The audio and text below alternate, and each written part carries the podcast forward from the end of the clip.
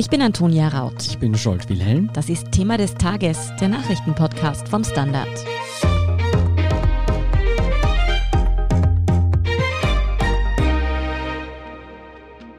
Ich weiß nicht, ob du es mir in der letzten Zeit angemerkt hast, aber ich bin reif für die Insel. Ich bin reif für Sommer, Sonne, Strand. Ja, ich kann da jetzt, glaube ich, nur das Falsche sagen, aber ich gebe dir auf jeden Fall recht. Endlich wieder mal Urlaub und so sehr ich Österreich mag, aber halt nicht am Wörthersee, wäre wirklich super. Wie und ob wir diesen Sommer Urlaub im Ausland machen werden und was wir dabei alles beachten müssen, darüber sprechen wir mit Markus Böhm vom Standard. Markus, können wir diesen Sommer im Ausland urlauben? Definitiv ja. Hm. Es schaut zumindest besser aus als noch im vergangenen Jahr. Aktuell gibt es aber noch eine Reisewarnung von der österreichischen Seite. Ist das dann, dann kein Hindernis? Kann man also ganz normal trotzdem Urlaub machen und schon buchen vor allem? Ja, das ist möglich, denn tatsächlich ist es so, dass eine Reisewarnung kein Reiseverbot ist. Und das haben auch die Reisebüros oft genug betont in der letzten Zeit. Mhm. Das heißt, man kann theoretisch eigentlich immer ins Ausland reisen, auch wenn eine Reisewarnung besteht.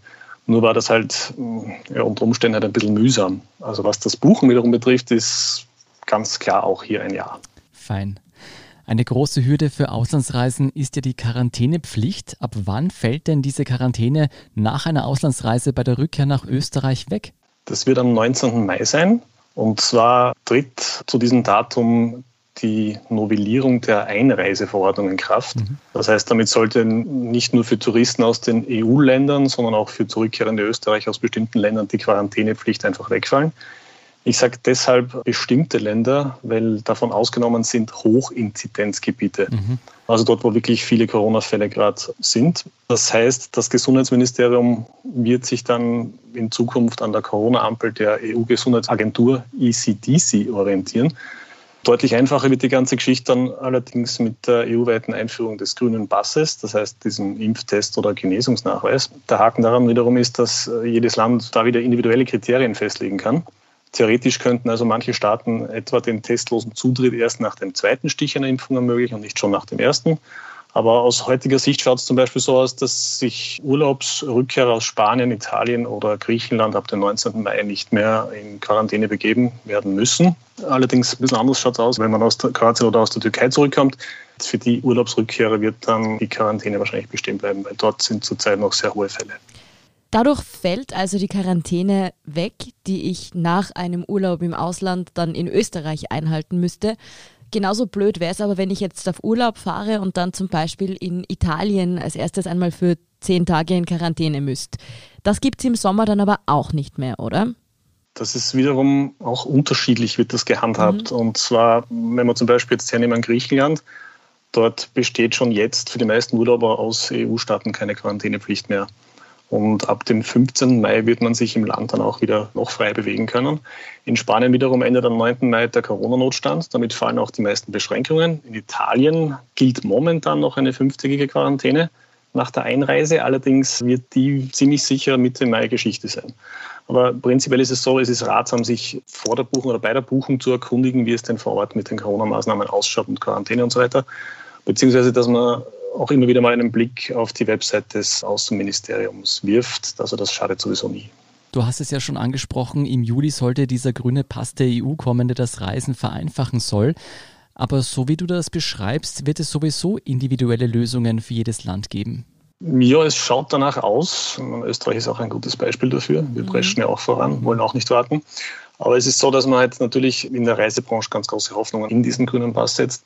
Eine interessante Ankündigung hat diesbezüglich der italienische Ministerpräsident Mario Draghi unlängst gemacht, denn er möchte die italienische Variante des Passes auch für ausländische Gäste öffnen. Wie das dann genau gehen wird oder wie das ausschaut, ist allerdings noch offen. Und ebenso offen ist auch, ob andere Länder dieses Modell dann auch übernehmen. Also in dem Zusammenhang bleibt es spannend. Mhm. Ja, aber wie sieht denn dann eigentlich auf der tatsächlichen Reise aus, aus jetziger Sicht? Also vom Flughafen bis ins Hotel oder in die Ferienwohnung. Welche Regeln muss ich hier berücksichtigen? Ganz sicher ist, dass man im jeweiligen Urlaubsland ähnliche Regeln einhalten wird müssen wie hierzulande. Mhm. Abstand halten, Maske tragen, Hygieneregeln, also so wie sie auch bei uns gelten. Tatsächlich ist es so, dass man es dann wahrscheinlich als Pauschalreisender leichter haben wird, weil ja Transfer und alles rundherum ja dann vom jeweiligen Reisebüro bereits bestens organisiert ist. Mhm. Also auch hier lässt sich jetzt nicht alles über einen Kamm scheren. Da sollte man sich dann auch vorher informieren. Zum Beispiel war es in manchen Ländern nicht möglich, dass man sozusagen, wenn man jetzt ankommt zum Flughafen, musste man sich direkt ins Quartier begeben, ins Ressort und durfte das dann de facto auch nicht verlassen. Das wird wahrscheinlich jetzt ein bisschen leichter werden, aber was die konkreten Regeln betrifft, da sollte man sich auch dann davor einfach mal informieren, wie es dort ausschaut. Mhm. Was ist denn jetzt mit Kindern? Muss man auch für unsere Kinder Testbescheinigungen mitführen zum Beispiel? Ja, auch das ist wiederum nicht einheitlich geregelt. Mhm.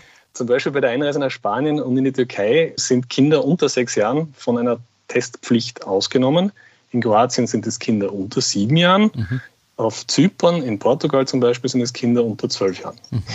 Okay. Ja, also auch hier ein kleiner Fleckerteppich. Ja. Mhm. Irgendwie glaube ich, dass ein paar Kinder heuer ihren Geburtstag noch ein bisschen verschieben werden müssen. Möglicherweise. werden sie dann als jünger ausgewiesen, als sie sind, oder? genau. Nein, schauen wir noch einmal nach Österreich. Hier sperren ja mit 19. Mai dann tatsächlich auch die Hotels wieder auf. Ist das denn in Italien, Griechenland und Co. auch so? Beziehungsweise waren die dort jetzt überhaupt so streng geschlossen wie hier bei uns?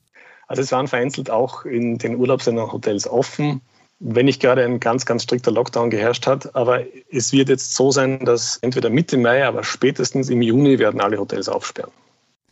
Wer garantiert mir denn, dass die Hotels, in denen ich wohnen werde, die Corona-Sicherheitsmaßnahmen einhalten und ich nicht Gefahr laufe, mich dort anzustecken? Ja, soweit ich das beurteilen kann, bemüht sich jedes Urlaubsland um hohe Sicherheits- und Hygienestandards. Zum Beispiel Kroatien. Dort läuft die Kampagne Stay Safe in Croatia. Mhm. Da wurde eben ein Maßnahmenpaket geschnürt, wo genau definiert ist, welche Maßnahmen ein Beherbergungsbetrieb zu setzen hat. Zudem, und das ist jetzt auch, was man in anderen Urlaubsländern bereits sieht, das werden Mitarbeiterinnen und Mitarbeiter im Tourismus sukzessive durchgeimpft. Selbiges gilt zum Beispiel jetzt neben Kroatien auch für Spanien, Italien und Griechenland. Vor allem Italien und Griechenland haben jetzt damit aufwachen lassen, dass sie ihre Inseln Corona-frei machen mhm. möchten. Das heißt, das Personal, die Bevölkerung vor Ort wird jetzt priorisiert behandelt bei der Impfung. Ja, jetzt angenommen, ich kann wegen der Corona-Situation meinen Urlaub doch nicht wie geplant antreten. Du hast es ja vorher schon angesprochen, es gibt ja beispielsweise diese Risikogebiete oder es kann ja auch immer sein, dass man sich doch hierzulande noch in Quarantäne begeben muss, weil man einen Kontakt hatte. Wie sieht es denn dann mit Stornierungen aus? Die Reisebüros haben sich auch schon in den vergangenen Monaten also sehr kulant gezeigt, was die Stornierungen betrifft und auch eine wirklich hohe Flexibilität äh, gezeigt. Also das Ganze steht unter dem Motto Buchen ohne Risiko. Das wird quasi wirklich groß geschrieben. Und ich denke, daran wird sich auch nichts ändern. Also man kann getrost jetzt buchen, sollte was dazwischen kommen, dann wird man mit hoher Wahrscheinlichkeit auch kostenlos stornieren können. Wobei aufpassen sollte man, glaube ich, bei Flugreisen. Da ist es nämlich so, dass gerade günstigere Tickets oft diese Corona-Storno-Bedingungen ausnehmen. Mhm. Aber ich denke, es wird insgesamt eher individuelle Lösungen geben. Ich gehe auch davon aus, ja. Ja, jetzt ist es uns sicher schon anzuhören in unseren Stimmen. Wir sind alle reif für den Sommer, für Sonne und Strand, aber auch der Tourismus sehnt sich nach den Touristen. Der Tourismus hat ja ein Krisenjahr hinter sich. Zeigt sich das denn auch in den Angeboten der Reiseanbieter? Oder ist jetzt im Gegenteil die Nachfrage so hoch, dass es womöglich sogar noch teurer wird als sonst? Also die Buchungsnachfrage ist bestimmt hoch. Das hat man auch immer wieder zwischen den Zeilen herausgelesen. Also bei meinen diversen Recherchen kam das dann durchaus oftmals zur Sprache, dass die Zugriffe auf die Websites äh, massiv angestiegen sind, sobald einmal irgendwo Lockerungen im Raum standen. Soweit ich das jetzt sehe, wirkt sich das aber noch nicht auf die Preise aus. Tatsächlich ist es vielfach so, dass man jetzt mit Rabatten rechnen kann. Also wenn man in einem bestimmten Zeitfenster bucht, kriegt man durchaus auch nennenswerte Rabatte. Also noch wirkt sich die hohe Nachfrage nicht auf eine Steigerung des Preises aus. Von meiner persönlichen Einschätzung her wird es auch so bleiben. Ich gehe davon aus, dass die Reiseanbieter froh sind, dass sie quasi die Hotels voll kriegen. Und ich glaube nicht, dass es da jetzt zu einem Anstieg der Preise kommen wird in nächster Zeit. Mhm. Kann ich mir nicht vorstellen persönlich. Ich bin gespannt auf die Cola-Preise in San Gimignano. Waren die schon immer legendär hoch, oder was? Ja, ich glaube, ich habe für ein Cola Light und ein Kaffee eigentlich 10 Euro oder so irgendwas. Ah ja, okay, gut. Also das kommt schon in Richtung Venedig. Ja, Toskana ist halt ein Ausnahmefall vielleicht. Aber das heißt, im Moment kann man durchaus noch mit dem ein oder anderen Schnäppchenangebot rechnen. Hast du denn deinen Urlaub schon gebucht, Markus? Ja, also traditionell sind wir da immer relativ früh dran und wir sind ziemlich äh, auf Nummer sicher gegangen heuer wieder. Und wo geht's hin? Der große Urlaub, sozusagen der große Familienurlaub im Sommer geht nach Südkärnten und zwar an den Turnersee. Das ist ja ein eher kleines Gewässer, eher unbekannt. Wie soll ich sagen, fast ein Teich, vor allem wenn man es vergleicht mit dem Klopeinersee, der gleich um die Ecke liegt. Aber wir waren da letztes Jahr schon und äh, waren ziemlich begeistert und deswegen geht es heuer dort wieder hin. Wie gesagt, das war jetzt quasi die sichere Option, die wir uns Verstehe. Quasi Also du wagst dich nur in den nahen Süden. so ist es ja. Vielen Dank, Markus Böhm, für diesen Reiseüberblick. Gerne. Wir sind gleich zurück.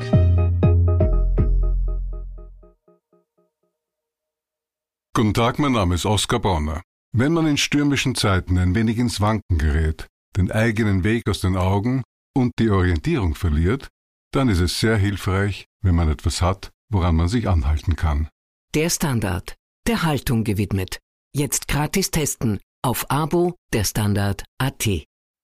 Und hier ist, was Sie heute sonst noch wissen müssen. Erstens, Wien berät heute Donnerstag über die nächsten Öffnungsschritte in der Corona-Pandemie. Am 19. Mai sind ja für ganz Österreich weitreichende Lockerungen der Regeln geplant. Noch nicht klar ist dabei, wie umfassend diese in der Bundeshauptstadt umgesetzt werden. Möglich macht die Öffnungen die zunehmende Durchimpfung der Bevölkerung. Damit weltweit noch schneller mehr Menschen Zugang zur Corona-Impfung erhalten, haben die USA jetzt einen bemerkenswerten Vorstoß gewagt. Ja, sie wollen sich dafür einsetzen, dass die Patente, die Pharmakonzerne auf Impfstoffe haben, vorübergehend aufgehoben werden, sodass mehr Firmen in mehr Staaten weltweit diese herstellen können. Hm. Zweitens, schon wieder sind in Österreich zwei Frauen ermordet worden. Ein 51-jähriger Salzburger hat im Salzburger Flachgau seine ehemalige Lebensgefährtin und deren Mutter erschossen. Danach ist der Mann mit dem Auto geflüchtet. Er nahm noch in der Nacht selbst über Notruf mit der Polizei Kontakt auf. In den Morgenstunden wurde er dann auf einem Campingplatz in Abersee am Wolfgangsee festgenommen. Es sind der zehnte und elfte Femizid in Österreich im Jahr 2021. Erst letzten Freitag sorgte der gewaltsame Tod einer 35-Jährigen in Wien für Aussehen. Auch in diesem Fall ist ein ehemaliger Lebensgefährte der Frau dringend tatverdächtig. Und drittens, wir kommen noch einmal zurück zum Urlaub. Wer sich jetzt schon Sorgen um die Bikini-Figur macht, der sollte sich dringend unseren Schwester-Podcast Besser Leben anhören. Dort sprechen unsere Kollegen Selina Thaler und Martin Schauhuber nämlich über Body Positivity. Was hat es denn damit auf sich, Martin? Genau, wir haben diesmal eine Interviewfolge. Wir haben mit Elisabeth Lechner gesprochen, die ein ganzes Buch zu dem Thema geschrieben hat. Das die Gesellschaft eben Körper, die nicht genau der Norm entsprechen, sehr, sehr überkritisch sieht und dass das auch in uns einige Probleme verursacht. Mhm. Und wir haben eben versucht herauszuarbeiten, wie kann ich mit diesem Wissen, dass eben die Werbeindustrie will, dass ich mich dick finde oder zu behaart finde, wie kann mir dieses Wissen helfen, einfach besser mit meinem Körper zu leben? Ich muss sagen, nicht nur eine hochinteressante Folge, ich habe mich auch nach Hören dieser Folge deutlich besser gefühlt. ich mich auch. Mehr über überholte Schönheitsideale und natürlich die aktuellsten Informationen zum weiteren Weltgeschehen finden Sie wie immer auf derstandard.at. Um keine Folge von Thema des Tages zu verpassen, abonnieren Sie uns bei Apple Podcasts oder Spotify. Unterstützen können Sie uns mit einer 5-Sterne-Bewertung und vor allem, indem Sie für den Standard zahlen. Alle Infos dazu finden Sie auf abo.derstandard.at. Und wenn Ihnen unsere Arbeit gefällt, schreiben Sie uns uns gerne eine nette Rezension, darüber freuen wir uns immer. Verbesserungsvorschläge und Themenideen schicken Sie uns am besten an podcast.derstandard.at. Danke für Ihre Unterstützung. Ich bin Jolt Wilhelm. Ich bin Antonia Raut. Baba und bis zum nächsten Mal.